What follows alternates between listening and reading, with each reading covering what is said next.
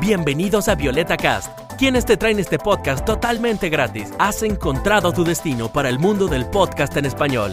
Te agradecemos por escuchar este show. Si te quieres unir al mundo del podcast y crear tu podcast con nosotros, visita violetacast.com diagonal unirme. ¡Te esperamos! Hola a todos, soy Alejandra desde Múnich, Alemania. Les doy la bienvenida a Hablamos Español. Nuestro episodio de hoy hablamos sobre homologación y visados en Alemania.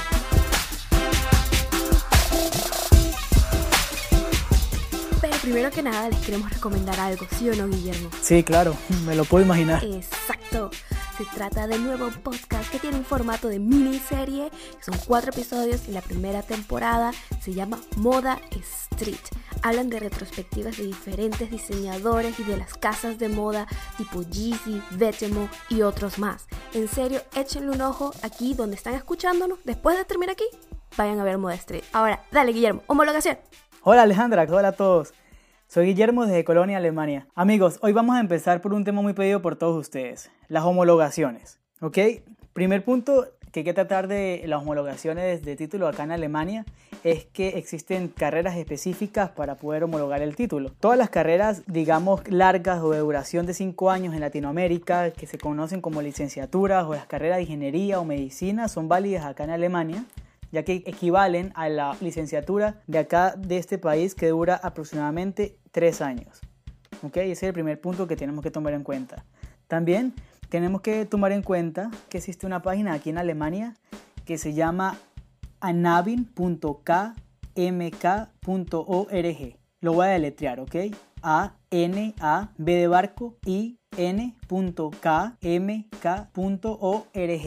Allí van a encontrar la opción de poner la página en inglés o en alemán. Y ahí van a poder buscar la universidad de la cual ustedes son egresados. A nivel mundial hay un listado de universidades que ellos han trabajado a lo largo de los años aquí en Alemania, esta organización ANAVIN. Y ahí pueden encontrar todas las universidades a nivel de Latinoamérica o a nivel mundial buscan su universidad, luego de eso buscan la carrera, la cual ustedes hicieron. Si aparece la universidad y la carrera en ese listado y en esa página, ellos le van a dar la opción de imprimir un comprobante, que ellos tienen ciertas nomenclaturas, ciertas letras, en donde se especifica la carrera que ustedes hicieron en sus países, cómo equivale aquí en Alemania o cómo se llamaría. Me explico.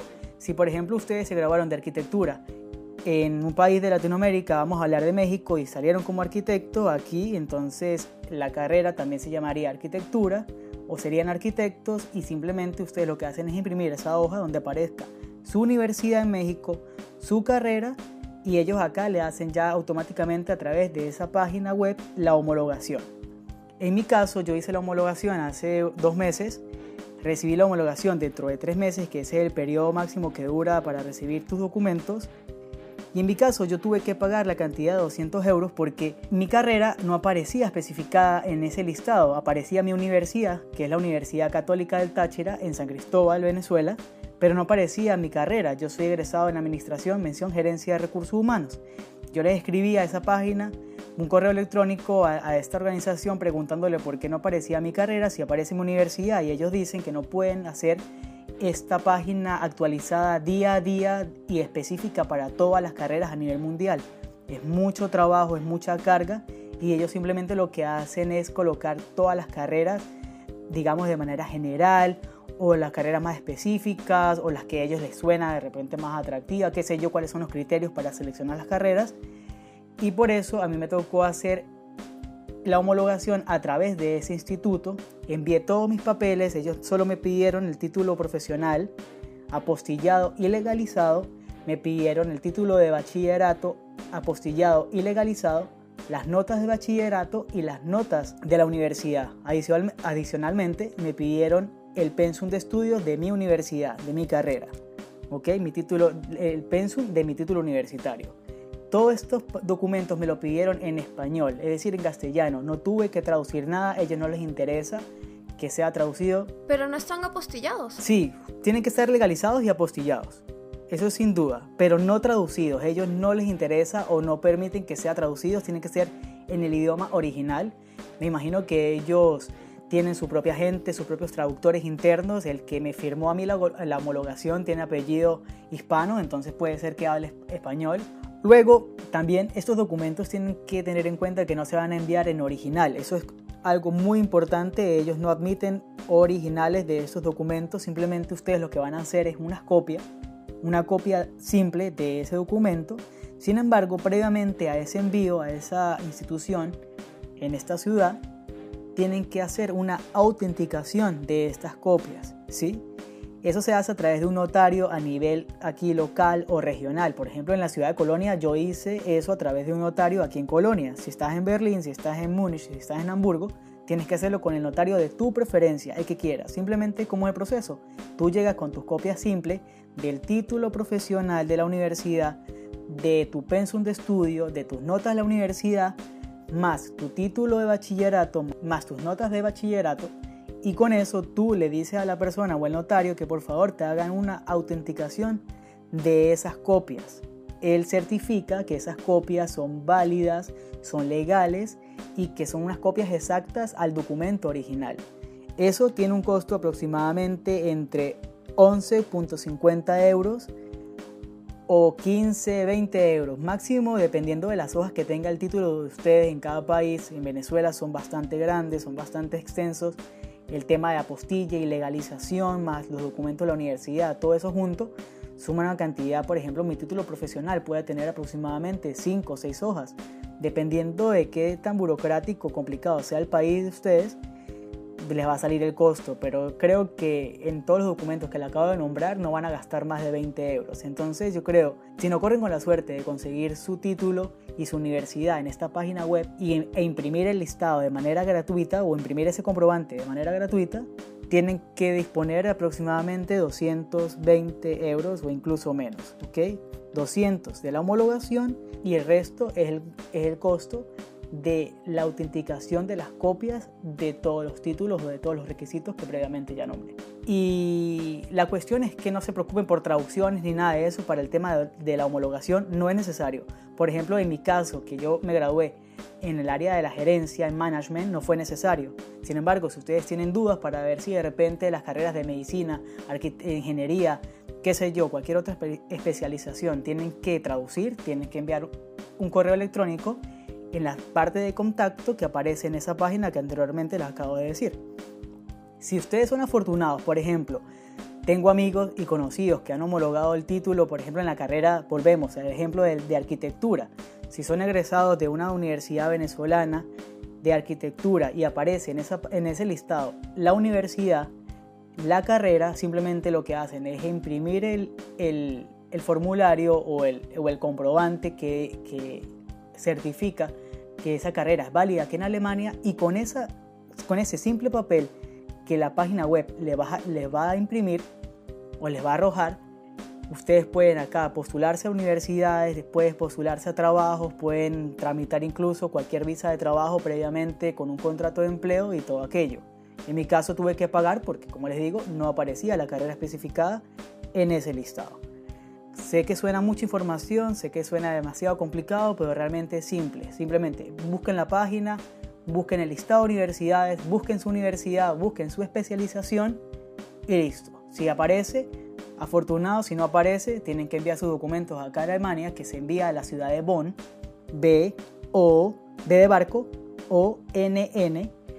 Lo envían a la ciudad de Bonn en la dirección que aparece en la página web los documentos que anteriormente les dije, pagan 200 euros por transferencia electrónica y eso es todo.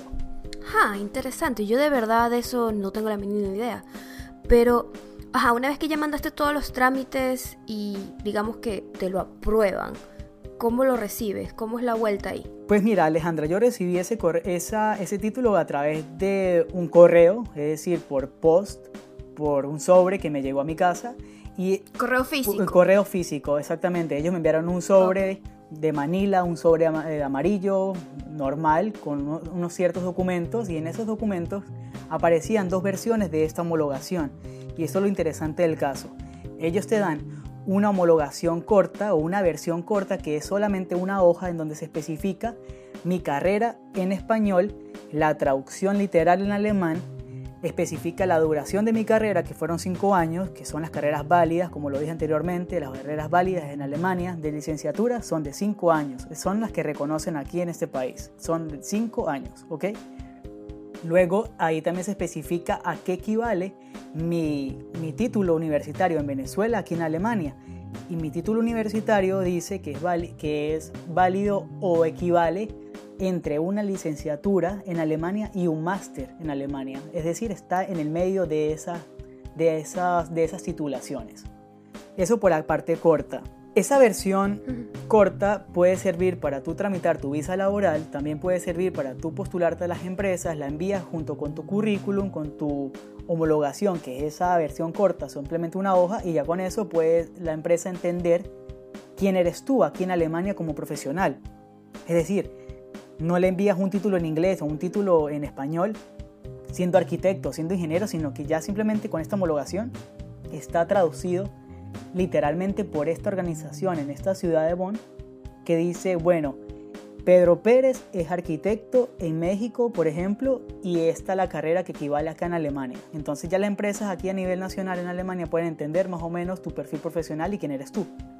¿Y la versión larga cómo es? La, versión larga es prácticamente la misma hoja, pero luego en la parte de atrás hay dos hojas adicionales que dicen cuáles son las facultades o cuáles son las cosas que tú estás facultado a hacer aquí en Alemania. Es decir, yo en mi caso estoy facultado para hacer otra licenciatura, estoy facultado para hacer un máster, estoy facultado para hacer un, un doctorado y estoy facultado para trabajar en cualquier empresa a nivel nacional que me contrate, que me dé eh, la oportunidad de ingresar a su empresa, tomando en cuenta que mi perfil profesional, también que no les comenté, mi carrera que es gerencia de recursos humanos en Venezuela, aquí equivale administración, mención, gerencia de recursos humanos, es decir, la traducción es literal y el ejercicio profesional es prácticamente el mismo que yo podría desempeñar en Venezuela o incluso en otros países de Latinoamérica. Simplemente... O sea que ahí te describen qué trabajos puedes hacer. Sí, ahí realmente ellos no pueden decir qué trabajos pueden hacer o, qué trabajos puedo yo hacer porque ahí también en la última parte de, esa, de ese formulario que me envían o de estas especificaciones de mis facultades me dicen que la única persona que está facultada para darme a mí un trabajo o para decidir en qué puesto de trabajo me puede colocar es el patrono de cada empresa. Ellos simplemente están diciendo tu carrera es válida. Como profesional en el área de administración, mención en recursos humanos, pero ya es cuestión del patrono o cuestión del empleador de X empresa en qué cargo te vaya a poner, si te pone como analista, como coordinador del área, como jefe, como gerente, ya para ellos es transparente, ellos no se meten en ese tema, tampoco pueden decir algo tan específico, pero sí te dan las facultades, ¿no? Hacia qué límite puedes llegar. Y la buena noticia, por ejemplo en mi caso, y creo que mis colegas, mis colegas también del área se pueden alegrar, o los egresados de mi universidad pueden alegrarse, es que estamos facultados para hacer prácticamente lo que queramos con nuestro título. Es súper amplio porque es a nivel profesional amplio para hacer licenciatura, como dije, hacer máster, hacer doctorado e incluso para trabajar y ejercer libremente tu profesión. Lo único que tú como profesional te tienes que encargar es de buscar la empresa que te contrate. Con ese contrato ya de una vez puedes tramitar tu visa laboral, que ese es el tema que a continuación mi compañera Alejandra les va a hablar. Ya le homologación y cómo y qué es lo que obtienes acá con esta con el, título previamente que obtuviste en tu país, ahora vamos a ver si ya obteniendo la homologación y obteniendo el trabajo o el contrato en la mano, ¿cómo haces tú para poder optar por una, por una visa de laboral? Correcto, Guillermo. Vamos a hablar de los visados como que más generales. Tenemos también un montón de otros tipos de visado un poco más específicos, pero eso no los vamos a tocar hoy, sino vamos en serio a, ir paso por paso. Así que vamos a hablar de los, de los visados más típicos. E incluso en el visado de estudio vamos a excluir a propósito el tipo de visado para doctorados, porque eso tiene un sistema un poco diferente, no queremos mezclar las cosas mucho para que sea más claro. Eso lo vamos a hablar de este tipo de, del doctorado y de otros tipos en otro episodio para no tener tanto de un solo golpe, ¿ok? Quédense con nosotros, ya volvemos. Y esta información la tendrás después del mensaje que tienen nuestros anunciantes para ustedes. Tienda Latina revive el sabor de la comida de Latinoamérica en Alemania. Busca el catálogo, ordena de manera segura y disfruta del envío a tu puerta. La meta de Tienda Latina Online es lograr que aquellas arepas de desayuno, aquella causa rellena durante hora del almuerzo y aquel mate de la tarde vuelvan a ser parte de tu día a día. Para eso están constantemente en búsqueda de los mejores proveedores y partners para poder ofrecerte la mayor variedad, con la mejor calidad y los mejores precios. En su catálogo consigues, por ejemplo, pisco, rom, mal, platanitos verdes, hierba mate, bocadillos, yuquitas, maíz cancha, dulce de leche, maíz mote, harina pan, ají amarillo molido, aguardiente, uff, y mucho más. El equipo de tienda latina.de, al igual que sus productos, tienen orígenes peruanos, venezolanos, argentinos y ecuatorianos. Tienes una ocasión especial y no sabes cómo completar tu outfit. O simplemente estás buscando un accesorio para el día a día que te diferencie y te haga tu estilo.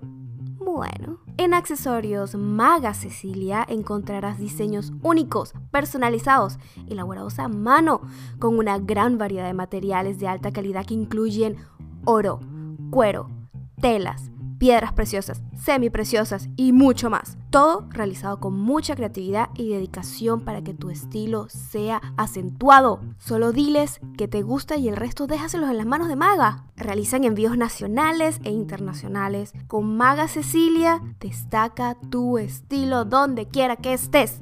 Síguelos a través de Instagram y Facebook bajo el nombre Accesorios Maga Cecilia. M-A-G-A C-E-C-I-L-I-A. Te esperan. ¿Qué? ¿Nos quieres patrocinar? Ponte en contacto con nosotros. Visita violetacast.com diagonal patrocinador. Si te quieres unir al mundo del podcast, somos tu network. Visita violetacast.com diagonal unirme. Para descubrir más shows, visítanos en violetacast.com. Bueno, estamos de regreso y ahora vamos a hablar un poco acerca de los visados. Primero que nada, quiero que todos nuestros oyentes, todos ustedes, tomen en cuenta que ni Guillermo ni yo somos abogados. Por más que nos hayamos asesorado jurídicamente antes de hacer este episodio, muchos de los puntos que vamos a discutir tienen sus excepciones y casos especiales. Así que, por favor, antes de tomar cualquier paso en el proceso del visado, les recomendamos fuertemente que se informen con los funcionarios locales. Empecemos. Tenemos el visado de turismo.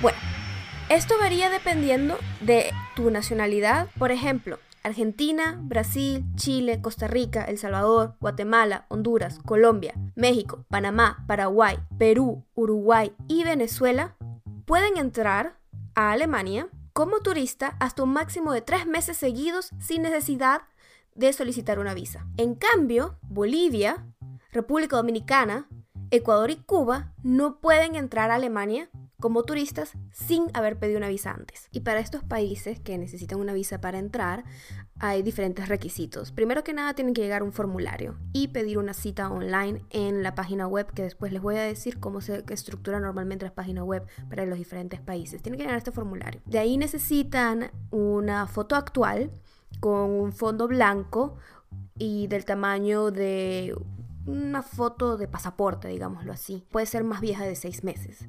De ahí necesitan el pasaporte. Si yo estoy planeando volver en abril, el pasaporte tiene que estar vigente por lo menos hasta julio. De ahí necesitan un seguro de salud para viajar. Este seguro tiene que cubrir por lo menos 30 mil euros de daños y tienen que llevar el contrato en copia. De ahí adicionalmente todos los trámites tienen un costo alrededor de 60 euros. Además de eso, tienen que llevar una prueba o un comprobante de financiamiento propio.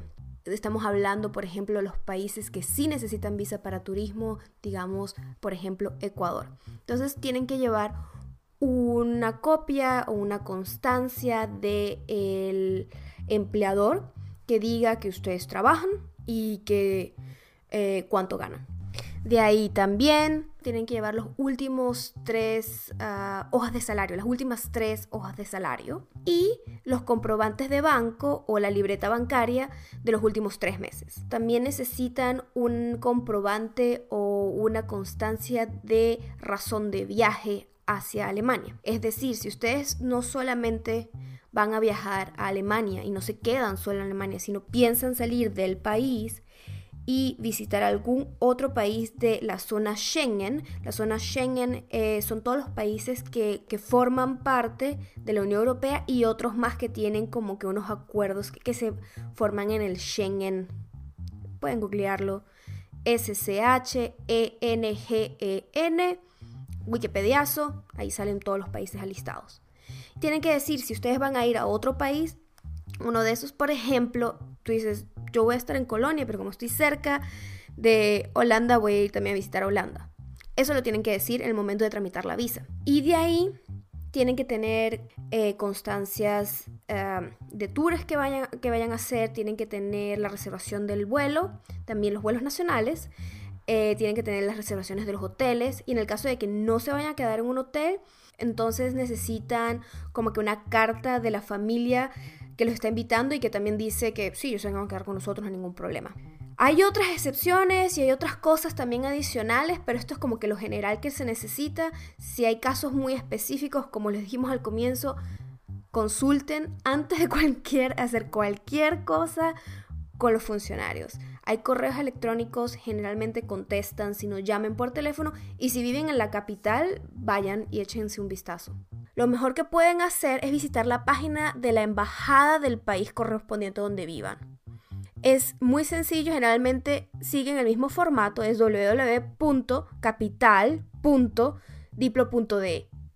Digamos, por ejemplo, www.quito.diplo.de o también www.caracas.diplo.de. Es bien simple. Ahí están todos los requisitos y consiguen toda la información. Y ahora, el segundo tipo de visado sería vivir y trabajar.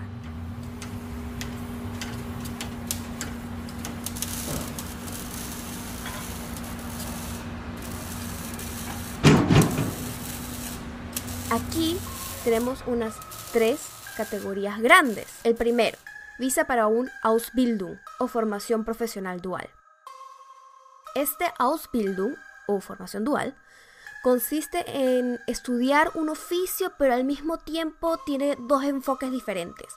O sea que trabajas y aprendes la teoría al mismo tiempo. Por eso se llama formación dual. Y tiene una parte predominante en la práctica en comparación a los estudios universitarios tradicionales. Una parte muy importante en el concepto de Ausbildung es que estos son institutos técnicos, son, no son títulos universitarios de carrera. Es una forma de educar a fuerzas de trabajo de diferentes campos y especializarlos en eso. Por ejemplo, hay eh, los Ausbildungen bastante típicos, son por ejemplo floristas o son peluqueros, pero al mismo tiempo tienes cosas como enfermeros, como farmacéutica o eh, Ausbildungen en el mundo de las cuestiones audiovisuales. Tienes también especificaciones para notarios o tienes eh, gente para servicio de ventas específico turismo, tienes para, para trabajar en, los trenes, por ejemplo, también hay. Hay una gran variedad, en serio hay casi de cualquier cosa que te puedas imaginar, es solamente que el concepto también incluye a que tú tienes que tener una formación para realizar un trabajo, para ser carpintero, eh, para ser pintor o para ser electricista, tanto trabajos técnicos o también trabajos más de letras tipo bibliotecaria. Si quieres ser banquero, si quieres ser vendedor de autos, si quieres ser... Ay, un montón de cosas en realidad. La variedad de trabajos que, que o, o, de Ausbildung en que uno puede hacer es prácticamente inimaginable. En resumen, Ausbildung es un sistema de formación para que entres lo más pronto posible al mundo laboral. Entonces tú trabajarías normalmente medio tiempo en, el aeropuerto, dependiendo de la carrera que sea, y el otro tiempo estudiarías. Los latinos pueden obtener un permiso de residencia para recibir esta formación dual Sin embargo, requiere una aprobación de la Agencia Federal de Empleo. ¿Qué significa esto?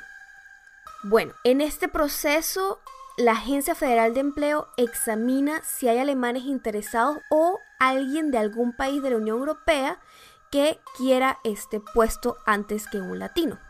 Si no es el caso, el latino recibe el puesto. Para este tipo de visado se necesita un conocimiento del idioma alemán de C1, es decir, conocimientos avanzados. Este trámite se hace desde la embajada donde uno está residiendo. Perfecto, Alejandra, yo también te quiero preguntar algo. Tú estás diciendo que la visa esta para de, formación profesional dual se puede tramitar o se debe tramitar lugar, en el lugar donde tú estás residiendo. Eso quiere decir para nadie es un secreto, por ejemplo, ahorita los venezolanos estamos cargados alrededor del mundo.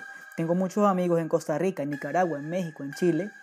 Y si ellos quieren, de repente, un amigo en México se quiere, quiere hacer esa formación dual acá en Alemania, pero está residiendo desde hace tres años en México, ¿Lo puede hacer ante la embajada alemana en México o tiene que regresarse a Venezuela a hacerlo por la embajada de Venezuela, ya que él es venezolano y no mexicano? ¿Cómo sería ese pues procedimiento? Pues déjame explicarte, Guillermo. En realidad es del país donde resides. Por ejemplo, en mi caso, yo cuando apliqué a mi visa de estudiante para venir a Alemania, yo tenía residencia en Suiza, así que fui al consulado alemán en Suiza, en mi región donde yo estaba viviendo, y tramité todos los papeles de visado desde Suiza para venirme a Alemania. Así que lo importante es cuál es el país donde estás viviendo como residente legal. Perfecto. Claro, eso es una duda que muchas veces me han preguntado, ¿cómo hago, Guillermo, para tramitar una visa? Me quiero ir a Alemania, pero yo vivo de repente en México. Muy importante, gracias, Guillermo. Para todos estos visados, lo importante, excepto el de turista, para todos estos visados, lo importante es dónde estás residiendo legalmente. Perfecto. Ok, aclarado el punto. Esto nos lleva al siguiente tipo de visado, que es la visa de estudiante. Esta fue la visa que yo solicité para venir a Alemania. Como les acabo de explicar, yo como era residente legal en Suiza, pude, pude empezar mi solicitud desde allá. En mi caso, los requisitos que a mí me pedían era ya tener un puesto aceptado en una universidad. Eso no era muy difícil. Eh, tú te postulas por diferentes portales y tanto a las, universidades directamente o a un portal general y ahí eh, las universidades te contestan si sí o si no te aceptan. Como el bachillerato o digamos la secundaria de los colegios latinos generalmente no son aceptados en su totalidad, las universidades te otorgan un puesto gratuito en un Studienkolleg. Studienkolleg viene a ser un curso propedéutico para nivelarte al bachillerato o secundaria alemana, que se llama el Abitur. En mi caso, como yo ya tenía eso de Suiza, yo no lo tenía que hacer, pero otras personas que hubiesen venido en ese entonces, igual que yo, sí hacen el Studienkolleg.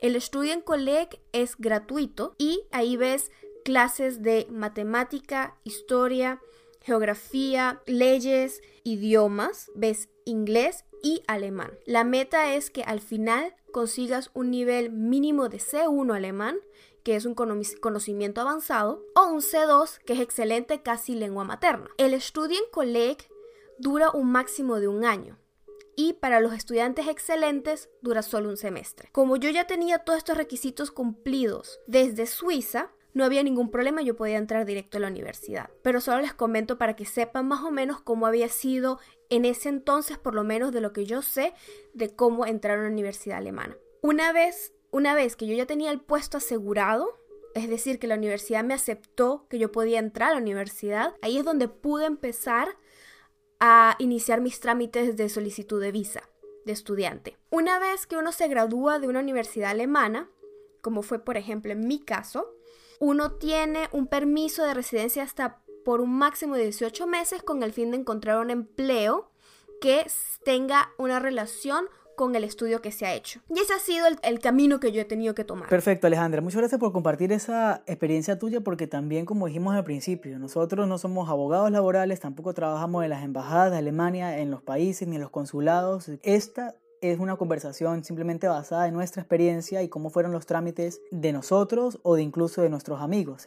A título personal les puedo decir que yo tramité mi visa en aquel entonces, en el 2014, a través de la Embajada de Alemania ubicada en Caracas. Yo no soy de Caracas, soy de San Cristóbal, pero residía y trabajaba en Caracas. la tramité desde allá, es la única manera de hacerlo en Venezuela. Y a mí lo que me dijeron es que me tenía que comunicar con mínimo tres universidades por correo electrónico preguntando información acerca de máster o estudios universitarios avanzados de posgrado en los cuales yo pudiera encajar o que mi perfil profesional encajara con las ofertas académicas que tienen esas universidades. Yo escribí a la Universidad de Bonn en Alemania, la Universidad de Colonia y la Universidad de Aachen, que es otra ciudad aquí en Alemania.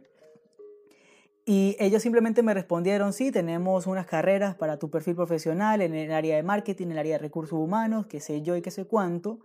Simplemente yo solicité información. Quiero hacer un máster en recursos humanos, quiero hacer un máster en marketing. ¿Tienen esas ofertas en el catálogo académico que ustedes ofrecen? Me dijeron que sí, estas son las opciones, me mandaron los links y simplemente yo imprimí esas, esas tres, esos tres emails o esas tres comunicaciones o ese intercambio de información de mi parte con esas universidades y eso fue lo que presenté a la universidad. Yo en ese entonces no tenía ningún tipo de aceptación ni ningún tipo de promesa de ingreso por parte de esas universidades alemanas.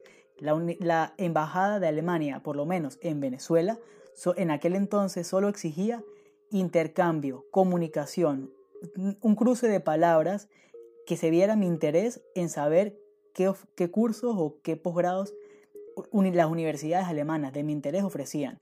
Simplemente es, una vez que llegué acá a Alemania con esa visa de estudio, la embajada me dijo que me podían dar la visa por máximo dos años para aprender el idioma alemán.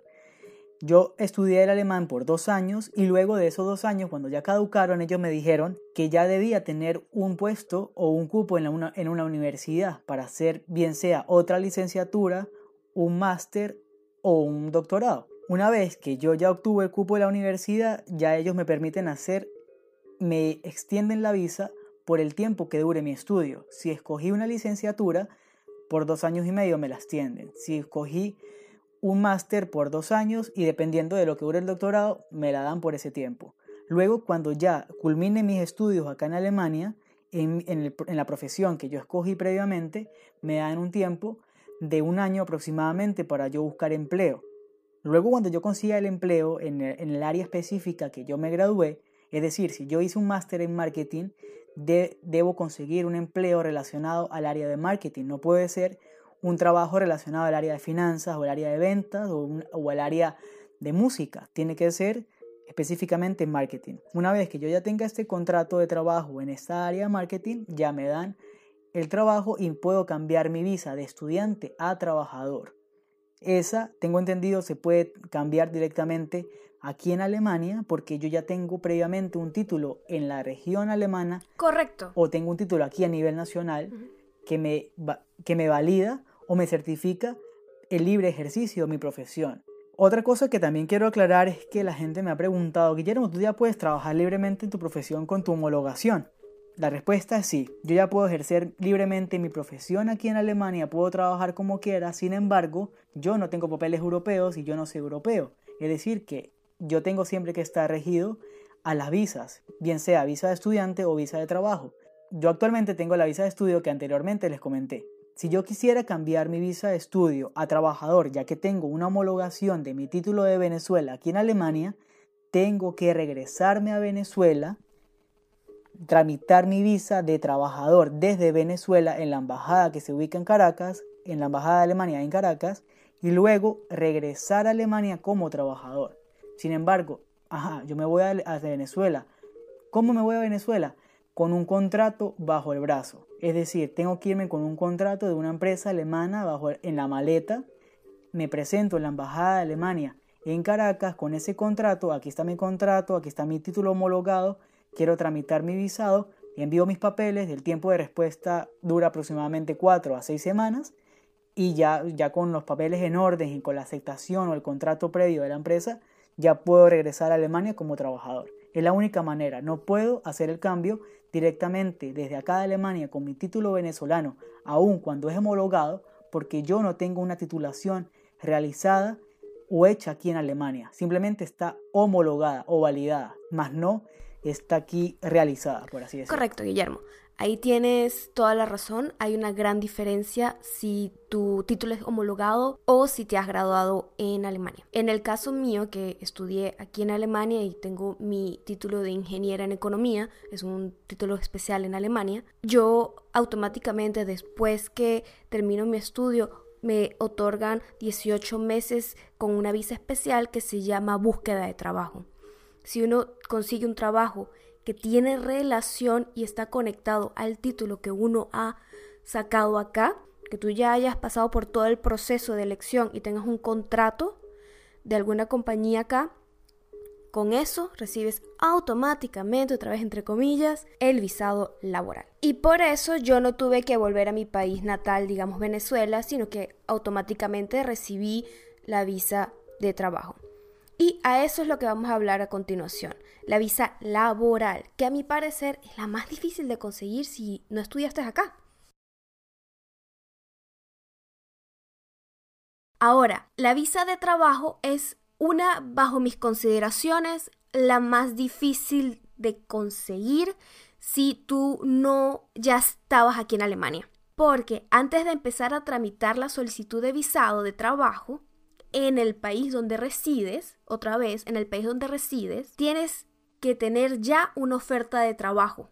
Es decir, para iniciar todo este proceso, primero tienes que buscar un puesto, ya sea en LinkedIn, Academic Work, Monster o en la página web de la misma compañía si ya sabes dónde te, dónde te quieres postular. Y ahí tú pasas por el proceso normal de postulación por Internet generalmente aquí son por internet, es casi inaudito que sea por otro lugar que uno consiga un trabajo, es principalmente por internet. Uno se mete en la página web y siempre abajo, bien abajo o bien arriba en algún lugar dice careers, jobs o en alemán Karriere y ahí están alistados todos los puestos de trabajo a los que uno se puede postular. Una vez que uno ya haya hecho todo el proceso de postulación, haya ido las entrevistas, haya mandado su currículum, etcétera, etcétera, etcétera, y entonces ahí, al final de todo ese proceso, cuando uno tiene el contrato, la carta de constancia, la confirmación de que ese trabajo va a ser para ti, ahí es cuando en realidad empieza todo el proceso de trámite y solicitud de visa. Ya después de haber pasado eso, todo eso, entonces tienes que volver a tu país de residencia y desde allá es que puedes empezar a solicitar todo el visado. Alejandra, y otra cosa, tú que ya tienes esta visa de trabajo y tú la consideras difícil, también quiero hablar un poquito de un mito acá que mucha gente me ha preguntado en la calle o con mis compañeros. ¿Es verdad que es tan difícil para nosotros los latinoamericanos obtener esta visa de trabajo porque tenemos que competir con alemanes y tenemos que competir con miembros o ciudadanos de la Unión Europea para poder optar a este cargo. Es decir, que si yo busco un, puesto de trabajo en el área de marketing, siendo venezolano con una titulación, bien sea en Venezuela o que hice acá en Alemania, yo tengo que competir con otros candidatos alemanes o con otros candidatos europeos y si ninguno de estos dos tipos de candidatos eh, es idóneo para el cargo, ahí ya podrían tomarme en cuenta a mí o simplemente todos estamos en el mismo rango porque ya tenemos titulaciones mm, válidas. Eso es un bastante sí y no. Me explico. Si compites, eh, si hay, digamos, preferencia. Prioridad, ¿no? Por el, por el nacional.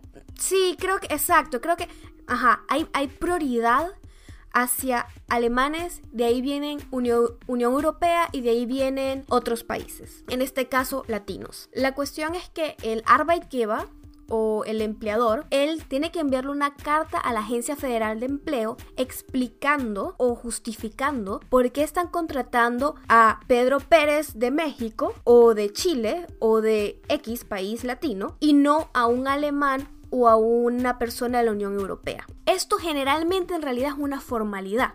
Por eso digo que la respuesta a la pregunta es sí y no. Es una formalidad porque generalmente si te están eligiendo a ti es porque tú objetivamente eres más adecuado para ese puesto. Y es lo que está considerando también la Agencia Federal de Empleo. Si esta compañía seria alemana te está contratando a ti es porque tú tienes algo particular objetivamente mejor que las otras personas que se han postulado a ese puesto. Y confían el departamento de recursos humanos de la compañía. Muchos empleadores alemanes no conocen bien este proceso y por eso son un poco tímidos al darle trabajo a personas que no son alemanes o de la Unión Europea. Pero uno al explicarlo con sencillas palabras y explicarles un poco el proceso, entiendes como que, ah, ok, no hay ningún problema. Pero solo digo que hay muchas, o no muchas, pero hay algunos, hay, hay, algunas compañías, sobre todo las pequeñas, que son un poco tímidas a este proceso. Y un pequeño detalle también con relación a la probabilidad en que esta carta sea más formalidad y menos requisito. Y es dependiendo del tipo de trabajo que tú quieras ejercer acá. Porque Alemania distingue los trabajos en comunes y no comunes. Entonces, dependiendo del título académico y tu experiencia laboral, caes en una de las dos clasificaciones. Si caes en un trabajo común, y lamentándolo mucho, por ejemplo, marketing cae ahí, ahí es más difícil que la agencia eh, federal de empleo te diga, sí, claro, no hay ningún problema, contrato a la, e, contrata a, este, a esta persona que no tiene ninguna experiencia en Alemania ahí es más difícil. Si tú tienes un trabajo no común, eso generalmente son profesores, son científicos, son ingenieros en ciertas áreas, eh, son informáticos, son de computación, son así como que cosas, carreras emergentes, digámoslo así, que son poco comunes y doctores también caen bajo esa categoría. Ahí incluso puedes ejercer no sabiendo alemán, dependiendo también de las condiciones y los requisitos que sea el puesto. Entonces, depende mucho de tu título, en qué categoría caes, y de ahí depende mucho de qué tan tranquila esté la, la compañía en contratarte a ti, no siendo alemán o de la Unión Europea. Entonces esas son las condiciones y por eso puede ser un poco difícil. La cosa es que ya teniendo y ya teniendo el título universitario alemán, como en mi caso, es muy poco probable que la Agencia Federal de Empleo te diga no, a ella no la agarres. Porque también aquí en Alemania es muy común trabajar durante el estudio. Entonces tú te vas creando una experiencia laboral paralelo al estudio que luego justifica el que tú eres una persona capaz de empezar un empleo fijo, full time, en Alemania. Perfecto, Alejandra. Ahora sí me quedó bastante claro y como repito, cada caso es particular, cada carrera es particular, hay personas que deben saber alemán, hay personas que no, hay carreras que son muy cotizadas acá, como el área de la medicina o ingeniería, hay carreras que son un poco más comunes, como el área de management, marketing o la gerencia empresas. Simplemente si ustedes tienen dudas o si tienen alguna pregunta, infórmense bien, no crean en todo lo que le dicen en la calle o en personas negativas, simplemente tienen que ir que ir a la fuente de información, a las autoridades competentes. En mi caso siempre pregunté a la Embajada de Venezuela en Caracas y cuando hice ya el trámite aquí en Alemania, lo hice a través de la alcaldía o el, instituto competente para tramitar la visa. Cuando hice la homologación averigüé directamente en la página web que les dije, hablé directamente con las personas que lo hacen y creo que es informarse bien y decir realmente qué es lo que ustedes quieren lograr y cuál es la mejor manera para lograrlo y ellos pueden abiertamente asesorarlo en cualquier trámite que puedan ustedes hacer aquí en Alemania. Y para tomar un break de tanta conversación seria, vamos a hacer nuestro ciclo de preguntas desde las redes sociales.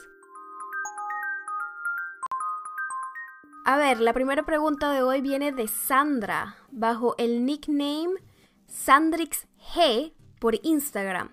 ¿Qué tan grandes son las salchichas alemanas como una winner o una tipo cocktail? bueno, Sandra. Gracias por tu pregunta y déjame decirte que aquí tienes desde la mínima mini chiquitica cóctel que sea la mitad de un dedo hasta incluso de un metro y metro y medio. Tienes picantes tienes dulces, tienes agrias, tienes vegetarianas, tienes con todo, tienes sin nada. con todo y sin nada. Aquí hay salchichas que te salen por las orejas. Y mira, Sandra, yo creo que también eso tienes que tomar en cuenta que Alemania es conocido por su cerveza y por sus salchichas. Así que en cuestión de cervezas hay una gran variedad de cervezas que tú ni siquiera te puedes imaginar. Y tocando el tema de las salchichas, que fue tu pregunta, ni te imaginas la cantidad de salchichas y los tipos que hay acá. Como decía Alejandra, hay para todos los gustos, para todos los tamaños, hay diferentes opciones. Creo que la gama de salchichas son infinitas. ¿Y sabes dónde es el mejor lugar para probar un montón de diferentes salchichas? En el mercado navideño.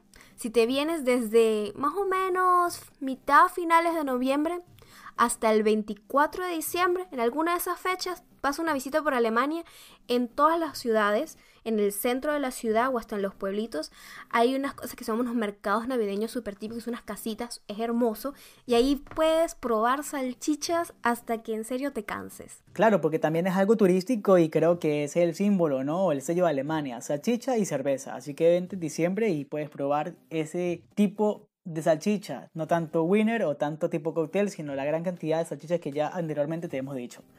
Otra pregunta nos hace Delia a través de Facebook. Ella nos pregunta, laboralmente hablando, ¿cuál es la carga horaria en promedio? ¿Qué tan difícil o fácil es trabajar legalmente en tu profesión? Bueno, Delia, esa pregunta ya la aclaramos un poco en cuanto a qué fácil o difícil es trabajar legalmente en tu profesión, ya la aclaramos en, el, en todo el tema de trámites de homologación y visado en el bloque anterior.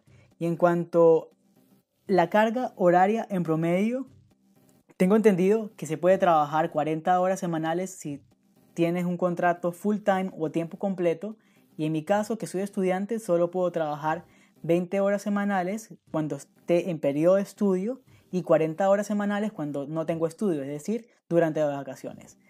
Pero tú me puedes decir un poco más, ¿no, Alejandra, sobre el tema? Sí, bueno, hay diferentes tipos de contratos también. Los más favorables son en realidad los de 40 horas, porque obviamente como trabajas más horas te pagan más. También tienes contratos en base a horas, donde solo te pagan las horas que trabajaste ya, más nada.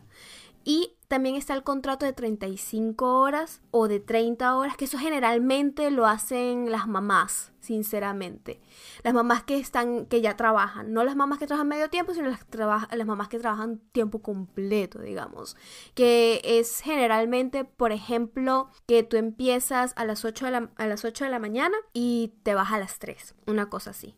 Las horas son generalmente en las oficinas bastante flexibles. Tú generalmente, no quiero globalizar mucho, pero generalmente puedes entrar a la hora que quieras, pero hasta las 10 de la mañana. Tú puedes entrar desde las 6 hasta las 10 de la mañana a la hora que quieras y tienes que hacer 8 horas de jornada con un break obligatorio, con una pausa obligatoria de almuerzo de 45 minutos. Eso es súper, súper estricto aquí en Alemania. Y si tienes horas adicionales, o sea, sobre horas extra hours, están obligados a pagártelos o darte una compensación de alguna forma. Todos estos temas laborales también los tocamos en otro episodio, pero solamente para que te hagas una idea.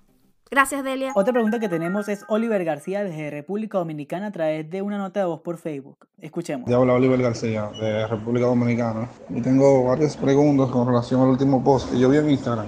Y es que como, ¿cuál sería la consecuencia de en la que un extranjero de Latinoamérica se podría ver en una sociedad como la que es la de Alemania? Y también para un recién graduado cómo sería el desenvolvimiento en el ámbito profesional y todo eso en una sociedad alemana.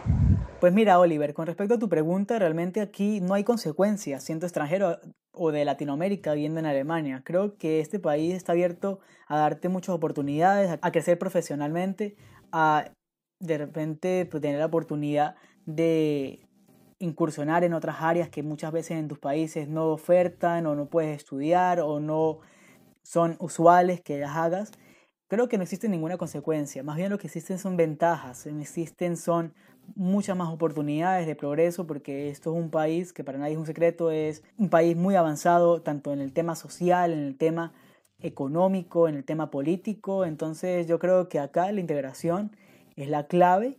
Una vez que te integras, pues no, tienen, no tienes ningún tipo de consecuencias, no tienes ningún tipo de problema. Simplemente pues tienes un sinnúmero de oportunidades y una gama gigante de opciones para poder crecer y poder desarrollarte. Y en cuanto a este desarrollo y las diferentes opciones que te dan como recién graduado o joven profesional, eh, déjame decirte que aquí hay una diferencia cultural bastante grande a lo que yo conozco de Latinoamérica. Puede ser que esté mal, corríjanme, no hay ningún problema, pero por ejemplo aquí en Alemania está bien visto y es muy común en tus primeros años profesionales cambiar relativamente seguido de trabajo. ¿A qué me refiero con relativamente seguido? Cada dos años y medio a tres años cambiar de, de puesto. Ya sea dentro de la misma empresa o cambiar a otra empresa, porque aquí te consideran que los primeros años recién graduados, hasta más o menos los 30-32, está bien visto que tú hayas vivido bastante en el mundo laboral. Entonces, un pequeño tip para todos. Sí, incluso yo creo que también puedo acotar algo sobre eso, es que la última entrevista de trabajo que tuve, porque ya actualmente voy a ingresar a trabajar como estudiante, me dijeron que porque había cambiado tanta, tanto tiempo de empresa. En una empresa duré un año, en otra empresa duré un año y medio, en otra dos, qué sé yo. Entonces entendieron realmente de la mejor manera que ese cambio que hubo en aquel entonces porque yo era muy joven, yo era un recién graduado, como dice Oliver en su pregunta. Entonces creo que esa ambición de experimentar y esas ganas de, de surgir o de repente probar otras áreas, pues son justificables en tus primeros años como ejerciendo tu profesión, ¿no? Como profesional. Ahora nos escribe Brando desde Facebook. Brando, Brando, viene de Perú. También me decían que todos tomaban mucha cerveza y me los pintaba como unos borrachos y me contaban que los alemanes eran muy fríos y era difícil y era difícil hacer amigos. Gracias por tu comentario, Brando. Sí toman mucha cerveza. Eso es verdad. Eso no eh, es un cliché porque es verdad. No es un mito. Es borrachos. digamos que en ocasiones especiales. y no son tan fríos una vez que toman. y se pueden hacer bastante amigos tuyos muy rápido si están tomando. Pues Brando, yo no sé quién te diría de repente eso que. Ok, de que son borrachos, pues bueno vamos, ¿quién no toma cerveza y no se emborracha? Yo creo que cualquier persona, y si son jóvenes más. Aquí los alemanes toman cerveza regularmente, como se toma en Francia el vino, ¿no? Y obviamente si toman mucha cerveza, porque aquí la cerveza es de un litro, un litro y medio, es mucho más grande que por ejemplo en Venezuela, obviamente tiene alto porcentaje de alcohol y se pueden emborrachar. Sin embargo, el tema de que son fríos o que son distantes o que son difíciles de hacer amigos es un mito, es mentira, es un cliché. Son personas distantes, respetan los espacios, son personas que están enfocadas muchas veces en lo suyo, no son tan, tan de grupos o de manadas como es el latinoamericano. Pero una vez que tú los conoces como personas y sabes compartir sus gustos y sus personalidades o intereses en común, o descubres tus intereses en común con ellos, pueden ser amigos tuyos de por vida. Otra pregunta que tenemos es de Carlos Armando a través de Facebook. Él nos escribe desde Venezuela. Con respecto al entretenimiento, Colonia parece ser una ciudad divertida en el ámbito de la rumba o de fiesta, en sitios nocturnos y como muchas otras ciudades en Europa, parece ser bastante desinhibida en cuanto a las drogas, al alcohol y al sexo. Pues mira, Carlos, esta pregunta es bastante interesante y Tienes razón, Colonia es una ciudad bastante divertida en el ámbito de la fiesta, en los sitios nocturnos, es la cuarta ciudad más grande de Alemania y también acá está mucho el tema de, la televisión porque muchas de las televisoras están acá en, en Colonia, se llevan acá directamente o las empresas o las matrices están acá. Es Hollywood de Alemania, Colonia, realmente. Entonces creo que el, el ambiente nocturno, el ambiente de la moda, del fashion, de todos estos influencers o las socialité como tipo Kardashian alemana se centra acá en Colonia y eso quiere decir que también está muy vulnerable a caer las personas en ese medio en las drogas o en el alcohol.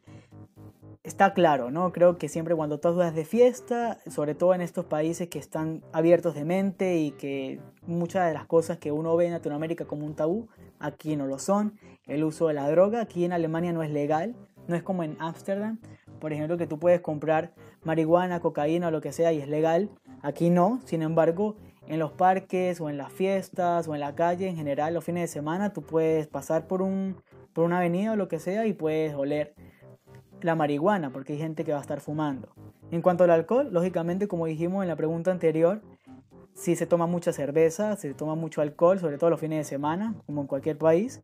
Y en cuanto al sexo, pues también es bastante interesante ese tema porque prácticamente en cada esquina hay una tienda de sexo, ¿sí o no Alejandra? Sí, ah, ah, Alemania y la desnudez, wow. Eso es un tema. Sí, hay bastantes ciudades donde hay estas tiendas, sex shops se llaman, donde venden desde condones hasta el fetichismo más rebuscado que te puedas imaginar, o ni siquiera te puedes imaginar. Hay de todo. Además de eso, también hay una mentalidad bastante libre acerca del cuerpo, cómo la gente trata sus cuerpos. Hay por ejemplo, en Múnich está el Parque Inglés o Englische Garten, donde hay una zona que se llama la zona FKK, que eso es muy común en diferentes lugares de Alemania, sobre todo en las playas. Pero uh, aquí es bastante particular porque es adentro de este parque donde en serio eh, la gente está desnuda, tomando sol haciendo cualquier actividad que cualquier persona haría en un parque. Están ellos ahí eh, sin ningún artículo de ropa. Y en realidad no es una zona que está delimitada o tiene cercas, está oscuro, qué sé yo. No, en serio eh, es de un paso para la izquierda un paso a la derecha, están ahí. No hay ninguna verdadera así diferenciación. Con eh, sexualidad todo el mundo también es bastante aceptado, acepta mucho eh, las sexualidades de diferentes fluideces que existen. Y hasta hace poco, en realidad, que a mí me pareció una sorpresa, fue aceptado el matrimonio entre dos personas del mismo sexo. Cosa que a mí, lo que a mí me sorprendió es que no había sido legal todavía. Y ahí es donde está la contradicción, creo que en la cultura alemana. Que son muy libres, sí, todo el mundo, whatever, haz lo que te dé la gana con tu cuerpo y tu sexualidad, pero de ahí hay unas leyes bastante estrictas y diría yo conservadoras. Porque, por ejemplo, el matrimonio entre dos personas del mismo sexo fue hasta hace poco aceptado. Uh, de ahí no podían tampoco, a base de que no estaban casados, no podían adoptar hijos. Y hombres o mujeres solteras no pueden adoptar tampoco. Hay bastantes cosas extrañas que uno dice, pero si es una mentalidad tan progresista, porque es esto, estas reglas tan extrañas, tan conservadoras.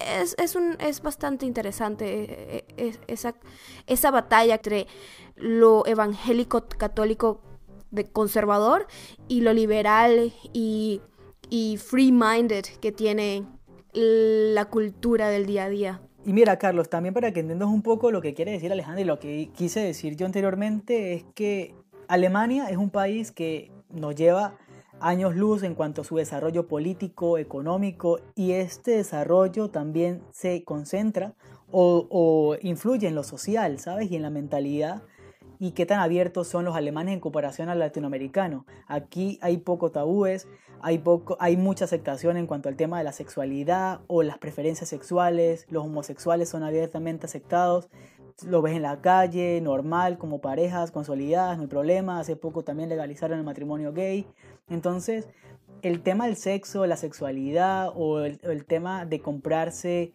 cosas, aparatos en las tiendas de sexo, lo ven normal. Ellos aceptan y conocen que es el cuerpo, que somos seres sexuales, que somos seres humanos, que tenemos necesidades. Y ya, no se ve algo como eh, con este drama y con este prejuicio o con la doble moral que muchas veces el latino ve las cosas. Exacto, y es súper interesante porque Alemania es un país muy católico y muy cristiano en sus leyes. La gente en sí no practica mucho, hay muchos agnósticos y ateos, pero en sí Alemania tiene una, como que digamos, una fachada cristiana que no afecta tu percepción hacia el sexo o sexualidad. Bien, ok, pasamos por eso. Ahora quiero tomar un momento para agradecerles a todos los que nos han mandado sus preguntas, sus notas de voz, las vamos a ir contestando. Están todas ahí guardaditas, no se preocupen, vamos a tratar de contestar todas las que podamos. Si se repiten, vamos a tratar de todas formas darles el crédito a ustedes que nos están escribiendo. Muchas gracias.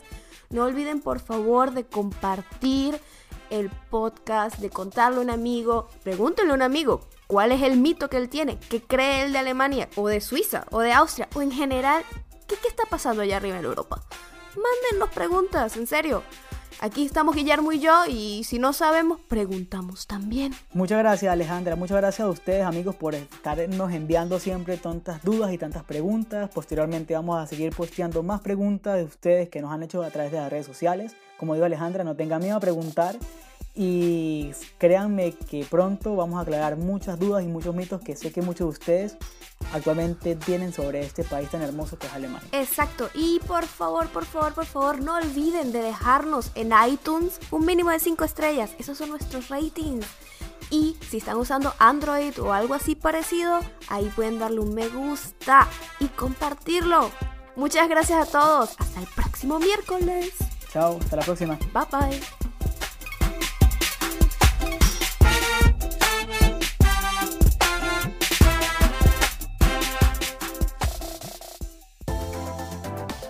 Te agradecemos por escuchar este show. No olvides de dejarnos una review y de suscribirte para más episodios. Déjanos saber tus comentarios y preguntas. Nos consigues en toda la web bajo Violeta Cast. Para descubrir más shows, visítanos en violetacast.com.